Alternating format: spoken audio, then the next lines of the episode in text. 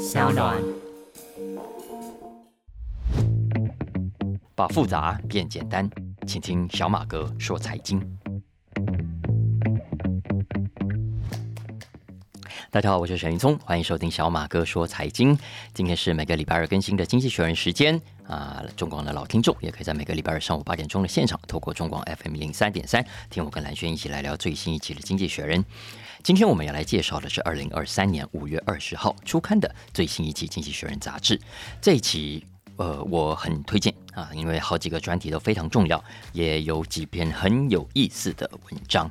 那重要的原因呢，是有两个跟我们关系很密切的主题，一个是谈中美关系，另外一个是谈数位支付啊，digital payment 新的趋势。那之所以我觉得这一期有意思呢，是因为《经济学人》专访了一位非常特别的人物，就是今年刚好满一百岁生日的。美国前国务卿基辛吉，基辛吉现在年纪虽然很大，走路也不方便，可是呢，他的观点非常犀利。整篇专访非常的长，可是呢，读下来非常的过瘾啊。那不过在讲这一期的封面故事之前，我想先谈另外两篇小品啊。文章不长，可是呢，基本上解答了我这几个月来的一些疑惑。首先，第一篇是谈再生能源。我对再生能源有什么疑惑呢？因为我们知道啊，现在再生能源很火热嘛，哈，太阳能啦、风力发电等等。那讲到风力发电，全世界都在推啊，台湾在推，美国在推，欧洲也在推。拜登的降通膨法案里面就大手笔的补贴风力发电。欧洲四月底才公布要把北海岸外风力发电的容量啊 capacity 从目前的一百。百万千瓦啊，一百个 gigawatts，一口气拉高三倍到三百个 gigawatts。全世界都说要盖风力发电机啊，照理说，你看业者应该赚翻了，对不对？结果呢，我们如果从全球四大风力发电涡轮机业者的财报来看，并没有。为什么没有呢？来，我们就来看看这一篇文章。这篇文章的标题是“风力发电涡轮机”，照理说应该很抢手。为什么没有？那这篇文章是在 Business 的栏目底下的。那他也帮大家整理了一下最近这四大业者的财报。那这四家公司，大家如果不熟悉的话，我念一下给大家听。这四家公司分别是 GE Renewable Energy，第二家呢是总部设在德国，它其实是丹麦公司啊，但现在总部在德国，叫 Nordex。我想这个关心风电的听众一定不陌生。第三家是 Siemens 啊，西门子的 Siemens Gamesa，然后第四家也是很有名的丹麦的业者 Vestas 啊，Vesta 也是一家老公司，它一九四五年就创立到现在。那这四大有多大呢？简单讲，在中国以外的风力发电涡轮机市场，光是这四家啊，市占率加起来就高达百分之九十以上。那么这四大业者去年的业绩怎么样呢？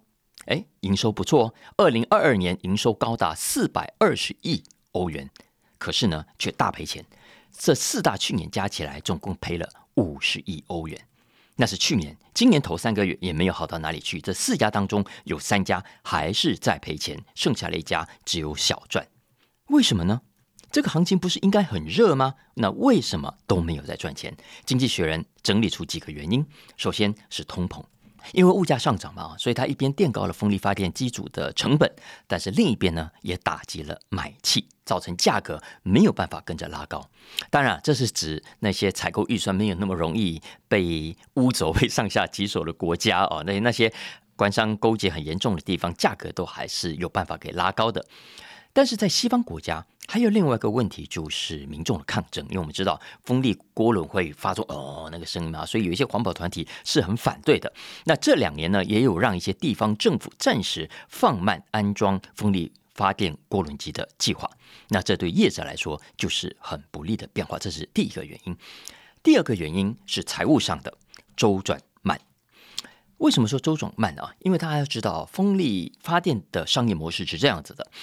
通常业者啊，从安装风力发电机组到最后完工，到最后收到钱，大家可能不知道，平均前后啊，大概要花三到五年的时间。看 project 的性质，通常在岸上的涡轮机组要三年，离岸的要五年。啊，这种模式过去当然行之有年，本来问题不大的。那现在为什么有问题呢？因为过去这一年多来，我们看到了通货膨胀，还有利率的大爆冲，都造成了业者沉重的压力。再加上啊，前两年我们都知道这个疫情嘛，供应链这里断那里断的，也拉长了业者的工程的时间。那工程拉长，你的收款会不会跟得更久？当然会，所以损失也会更大。所以这是第二个原因。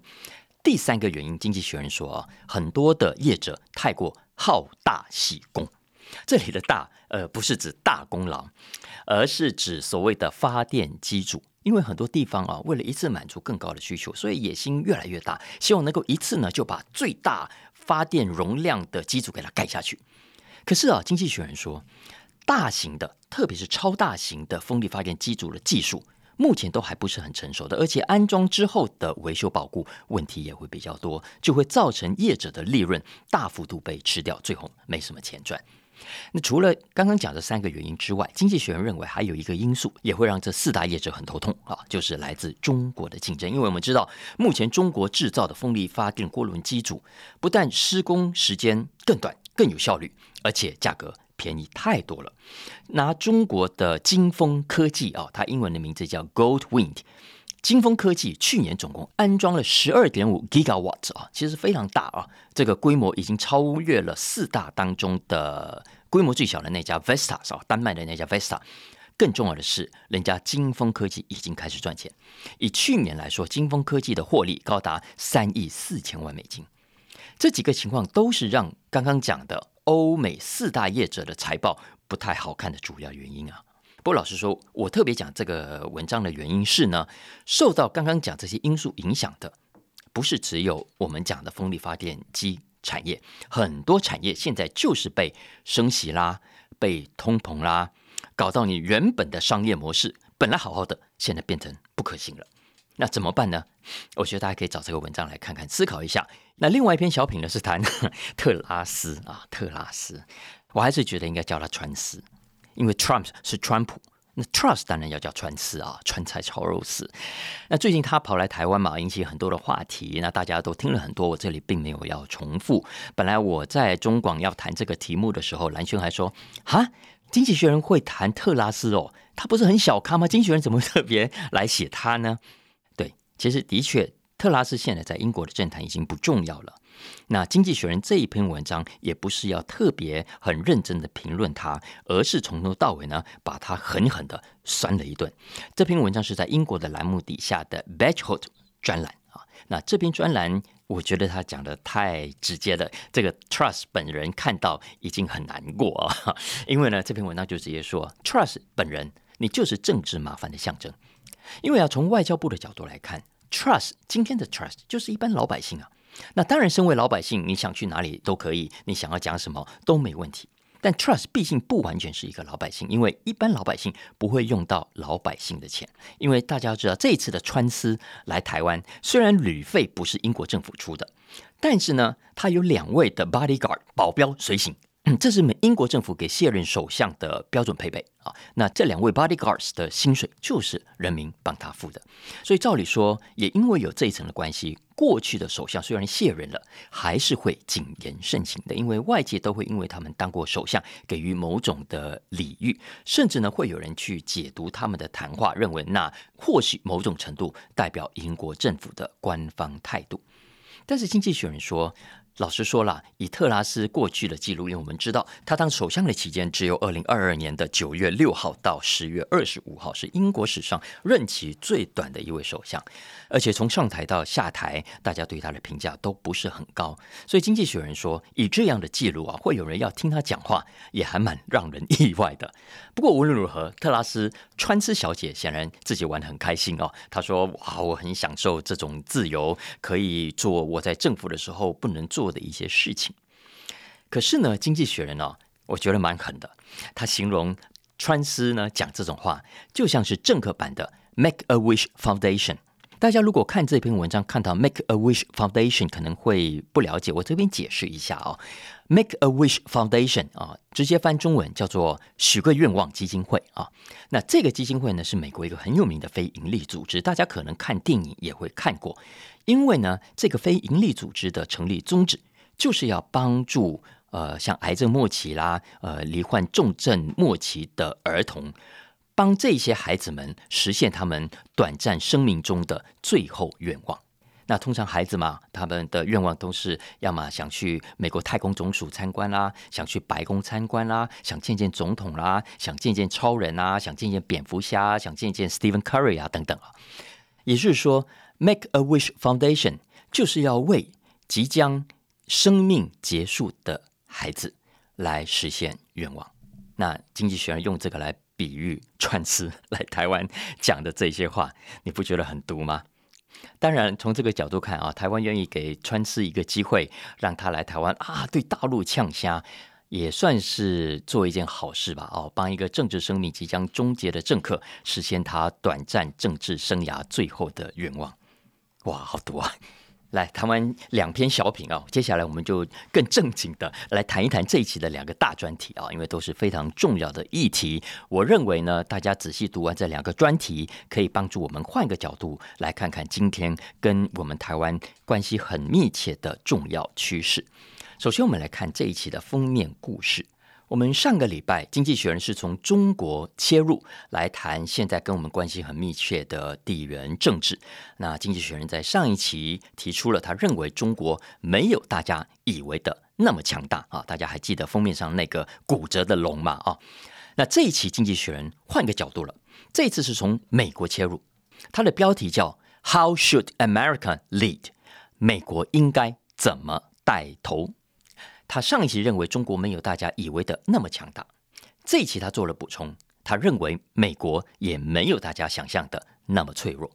经济学人认为啊，拜登的外交跟内政政策，他称之为 The Biden Doctrine，太过消极也太过悲观，也因此呢，对于眼前的问题开错了处方。嗯，没有错。过去二十年来，包括我们台湾很多的评论者都这样子说的，都说啊，中国崛起了，然后美国越来越不行了。就连美国人自己也一直都很悲观。很多的调查都显示，美国人认为自己的国家正在错误的方向上。这也是为什么川普会当选，这也是为什么拜登当选了之后，他不敢全部推翻川普做过的事情。而且民主党的拜登认为，政府就是应该要扮演主导的角色。对内呢，要让美国的中产阶级生活更好；对外呢，要维护美国的国家安全；对全世界要负担起改善气候暖化的责任。啊，这是拜登 Doctrine 的基本内涵。那他的做法是什么呢？就是推出一个又一个的产业政策，针对特定的产业提供大量的补贴，比方说晶片啦，比方说新的能源等等。那他相信，透过国家的介入，透过更多的保护主义，它可以振兴美国的产业，可以帮助美国的中产阶级，可以降低民怨，可以打败中国，最后让美国更加强大。那这是拜登主义的基本精神。但是经济学人认为啊，拜登错了。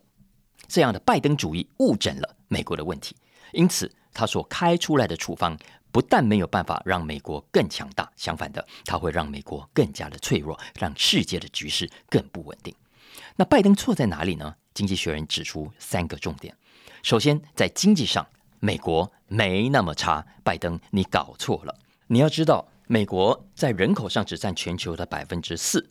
但是美国的经济总产出却占了全球的百分之二十五，而且这个比率从一九八零年代以来都维持没有下降。我们不是说啊，中国崛起了，印度崛起了，很多新兴国家崛起了吗？照理说，其他国家的产出占比是不是应该增加，然后美国的占比应该减少？结果呢？实际上，经济学人这边引述了数据发现。并没有，美国在别的国家强大的同时，自己也同时更加的强大。到目前为止，地表上没有任何一个主要的国家能够像美国如此的繁荣富裕，这么的充满创新。而且，如果大家还记得上个礼拜我们讲过，《经济学人》所引述的统计显示，没有错，中国未来还会继续的成长，但是它永远不会在经济规模上超越美国太多。也就是说，不用太担心未来中国崛起之后会大幅的超越、压过美国。美国要有这样的自信才行。这是经济学人认为拜登搞错的第一个重点。在经济上，美国没有那么弱，相反的，美国是非常强的。强在哪里呢？第一，美国有非常好的破坏型创新的环境。第二，美国有非常开放。自由的市场，以及第三，美国的市场是以法治为基础，也因此呢，各种的制裁权会受到保障，也会吸引更多的人才愿意到美国去搞创新。这是美国基本的强项，而这个强项是其他的国家很难取代的。那拜登应该要有这个自信才对。拜登犯的第二个错误，经济学人认为是在美中关系上，把好的、把正确的政策跟。美国至上的这个错误的概念搞在一起。拜登如果要让美国经济更好，要让世界更好，有一些政策是对的。比方说，他透过某些补贴的政策，让美国一些制造业更加的健康，可以创造更多就业机会，这点无可厚非。但是呢，你动不动就说 American First，哎，这就没有必要了。因为这样做只会让本来就对美国人反感的中国，现在对美国更加的反感，认为你美国人啊做什么事情都是冲着中国而来。我们都说冤家宜解不宜结啊，你让人家觉得你处处充满敌意，人家又怎么会愿意跟你坐下来好好谈判呢？世界局势又怎么可能变得比较安稳跟安全呢？这一期《经济学人》里头还有另外一个很重要的文章，我今天恐怕没有足够的时间来谈，但我希望我有机会可以帮大家来介绍这一篇文章啊，因为这篇文章访问前国务卿季新奇，季新奇今年一百岁了，我刚刚讲了啊，他的谈话其中有一个很重要的重点是，在他的观察看来，美国跟中国正在往冲突的方向走，而之所以会往冲突的方向走，是因为。目前为止，双方都不断的在说服自己，说对方是自己未来战略上的重大威胁。你看看现在美国的国会议员呢，特别是众议院，特别是很多共和党的人，还有老百姓，很多民调的显示，大家对中国的敌意正在不断升高。为什么会这样？就是因为总统在带头搞出来的这种敌对气氛。这也是为什么这一期《经济学人》的封面选择了一个灭火器当做视觉。因为经济学人认为，拜登应该做的不是继续纵容中美关系的紧张，不是继续纵容火势蔓延，当然更不可以协助纵火，而是应该灭火，应该让国际局势安定下来。尤其是美国在欧洲的盟友，其实更希望美国在这个时刻可以理智一点呐。这就是经济学人点出的拜登第三个错误，他破坏了他跟欧洲盟友之间的信任。你现在想想看，美国是怎么做的？拜登是怎么做的？拜登现在一边呢，要欧洲跟他一起来来来，兄弟们，我们一起对抗中国，我们来一起对抗俄罗斯，把欧洲认为是他的自己人。但是另一方面呢，又在自己美国国内喊美国优先，要照顾美国自己的企业、美国自己的劳工，然后补贴呢都只照顾自己的企业、照顾自己人，把刚刚这些盟友、这些兄弟、这些他号称自己人一起对抗中国的自己人呢，拒绝在门外。所以你可以想象，很多欧洲国家都觉得真是岂有此理，都是非常不满。之前我们在节目里也聊过，《经济学人》做了好几次专题，批判拜登这种自私的政策。要知道哦，对欧洲来说，很多国家现在都在担心，如果继续跟美国这样子搞下去，自己会两面不是人。因为一方面，我们刚刚讲了，你把美国当自己人一起对抗中国哦，会怎么样？会让自己在经济上遭受来自中国的报复，以至于发生严重的损失。另一方面呢？美国也没有把他们当自己人，有补贴只照顾他们自己的产业，欧洲人照样拿不到好处。所以这一期《经济学人》还有另外一个专题，我觉得怎么好多题目我都没有时间好好的谈啊，就是在 International 专栏底下，呃，也是一篇很值得推荐大家阅读的文章，谈欧洲如何处理中国，How should Europe handle China？因为要知道哦，讲到中国。欧洲跟中国之间的经贸关系，其实远远比美国更加的密切。在这个专题里头，《经济学人》引用例如 Morgan Stanley 的数字啊，大家知道吗？如果我们从上市公司的营收数字来看，美国的上市公司的营收当中有百分之四是来自中国的，但是相较之下，欧洲呢？欧洲有百分之八，欧洲的上市公司当中有百分之八的营收是来自中国。再来，如果我们从跨国企业在中国的投资，占 GDP 比率来看也很明显，美国的跨国企业在中国的投资大概占美国 GDP 的百分之一，可是，在欧洲呢占了百分之二。所以这一期《经济学人》又做了一个叫做“嗯中国经济总铺险”啊，这个铺漏风险的意思啊，中国经济总铺险。呃，他总共调查了欧洲六个主要国家，包括德国、荷兰、法国、意大利、西班牙啊，还有英国。他把英国虽然脱欧了，他也把它算在欧洲里面。另外还把美国的数据也拉进来啊。所以你可以看到这七个国家对中国依赖程度的比较。嗯，那这个所谓依赖程度涵盖三个指标：第一个指标是货物的出口，也就是对中国的出口；第二个是服务业的出口啊，对中国的出口；以及第三个企业在中国的营收。那根据这总体的数字算下来啊，我给大家讲一下《经济学人》的发现。首先，第一个，《经济学人》发现啊，欧洲在过去这十年来对中国经济的依赖程度大幅提高，大幅提高。在二零零二年到二零一九年之间，欧洲跟中国之间的贸易成长了百分之四百二十八。当然，这中间啊，不同的国家情况差异还蛮大的。其中对中国的总铺险程度比较低的是意大利跟西班牙，大概只占百分之一到二；英国跟法国大概占百分之四到百分之五，占比最高的是德国，百分之九点九，也就是几乎是一成了啊。那这个数字是普遍都比美国要来的高的，也就是说，同样跟中国对抗，对欧洲的伤害远比对美国的伤害要大。这也是为什么欧洲执委会主席啊前阵子会喊出要 de-risking 啊去风险化，而不是 decoupling，而不是完全的脱钩。因为 decoupling 完全脱钩对欧洲来说代价太高了。因为要知道，除了我们刚刚以上讲的那几个项目之外啊，中国掌握了很多关键的原料啊。二零二二年全球的稀土有五分之三是靠中国供应的。而欧盟欧盟进口的稀土呢，有百分之九十八都是来自中国。欧洲现在要发展电动车，可是高效电池所需要的关键原料几乎都掌握在中国的手上。锂有百分之六十来自中国，钴有百分之八十要靠中国。而且更头痛的是啊，现在没有错，有些行业你可以慢慢慢慢的跟中国降低依赖的关系。可是呢，有一些成长中的产业，而且是很重要的产业，却正在跟中国建立更密切的连结。比方说电动车好了，大家知道吗？现在欧洲进口的电动车啊，几乎是 Made in China 的。经济学人这边提供给大家的数字啊，二零二二年一月的时候，欧洲呢每个月从中国进口的电动车总值大概是一亿欧元左右，现在呢成长到十亿欧元，成长了十倍。换言之，如果欧洲想要摆脱碳排放的问题，那么它对中国的依赖也会更深。所以啊。呃，欧洲老实说，现在也的确需要好好去想想接下来要怎么做啊。因为刚刚讲的去风险 （de-risking），呃，大家都可以理解。可是怎么做呢？老实说，欧洲国家是没有共识的。就是我们刚刚讲的，意大利、西班牙对中国的依赖比较低，但是德国的依赖就很高啊，怎么办呢？所以啊，回来讲拜登，经济学人就说，拜登应该要多替这些盟友们想想，你要人家帮你，那你是不是也该帮帮人家？这就是为什么《经济学人》这一期的专题说，拜登目前走的路线是错误的。你只会在紧张的局势上火上加油。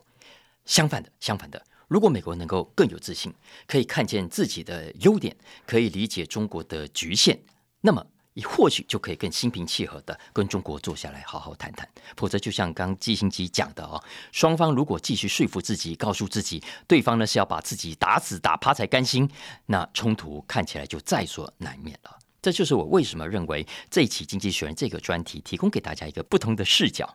的确是这样子啊！现在美国全世界普遍都觉得啊，美国变糟了。所以当自己越糟哦，你会越把敌人当眼中钉，所以中国就成为美国的眼中钉。然后呢，中国又倒过来觉得自己变强了，所以声音也越来越大，一副啊来呀来，谁怕谁的这种姿态。在这种情况下，强权之间当然就没有办法沟通啊。可是如果像经济学人讲的，两个国家都可以换个角度想。然后呢，美国你不要太自卑，中国呢也不要太狂妄，那可能双方就可以放下身段，好好谈判了。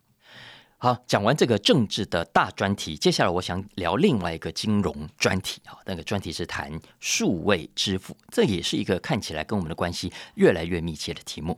我不知道台湾有没有这种统计啊，也就是每天日常的交易当中，现在有多少是用现金，多少已经改成数位支付？也许有哦，我我我现在没有去找。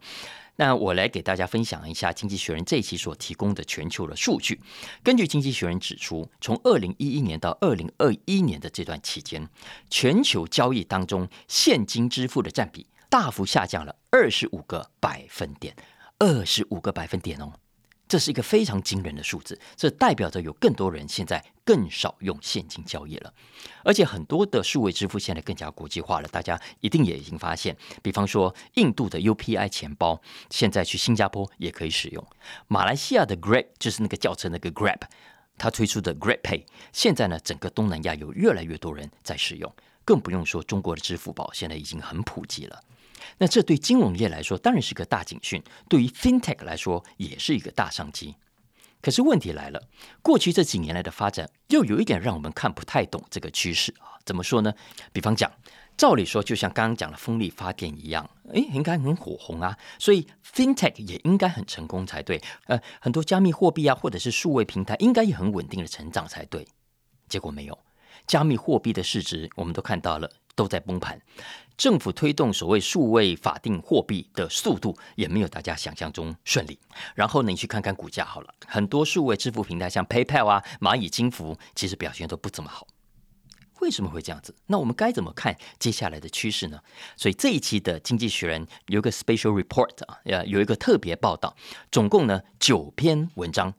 大吧？它分别从不同的角度来帮大家整理最新的市场状况，介绍不同的 payment models，呃，介绍加密货币未来的角色，以及数位法定货币的发展，还有新兴国家会怎么样利用数位支付来降低现在对美元的依赖。那总的来说啊，我快速帮大家整理一下《经济学人》所点出的三个重要趋势。首先，第一个是老银行的数位转型逐渐的成熟了。刚开始在 FinTech 出来的时候，我们都说啊，这些老银行、老 Coco 啊，跟不上数位时代的变化了哦。可是过去这几年来，我们慢慢看到了很多的传统银行已经跟上了脚步。当然了，很多的银行靠的是政府的帮忙啊。你看，一方面定下各种的保护，让这些老银行可以喘息；另一方面呢，帮忙打击很多的新创，让很多的业务新创不可以做啊。但总的来说，目前的形势看起来，老银行。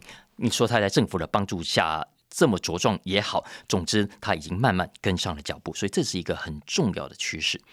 第二个趋势是经济学人说，现在的新兴国家慢慢导入了更多开放的支付系统，而这个支付系统不同于西方国家的所谓的以老银行以 bank card 为主的模式，我们叫做 bank card model，也不同于中国的 fintech 巨人所打造的平台。相反的是介于这两者之间啊，所以这是第二个重要的趋势。第三个也很重要的趋势就是呢，现在很多的国家慢慢在使用数位支付来降低他们对西方银行对美元的依赖。那看了《经济学人》这个专题，我们可以有一个很明确的结论啊。我我自己的感觉是这样子，我觉得，呃，包括 FinTech 在内，很多新科技的使用，很多新产业的成长，它不是一路向北的，不是一路都可以往上的，它过程中一定会遭遇挫折，一定会出现反转。但是注意哦，反转不等于就这样子完蛋的。而可能只是先蹲后跳，所以如果你跟着评论啊、看新闻说故事啊，一看到股价跌就说啊市场不看好啦，一看到股价涨就一直吹捧说很快会怎样怎样，那你就上当了。数位支付也好，加密货币也好，或者现在大家很关心的 AI，我认为都是这样。大家不要急，我们一起继续看下去。啊，以上就是我们今天的小马哥说财经经济学人特别集。我真的有好多题目来不及讲的这种感觉啦，怎么办？好了，明天看情况再说，好不好？那以上就是我们今天的话题，也帮我评分五星，按下订阅，好不好？我相信很多听众朋友听了，可是还没有帮我按，帮我按一下喽。然后呢，帮我推荐给更多朋友，大家一起来收听，好吗？谢谢。那如果有任何相关的需求，也欢迎透过文字栏讯息里面的粉砖连接跟我们互动。OK，下次见，拜拜。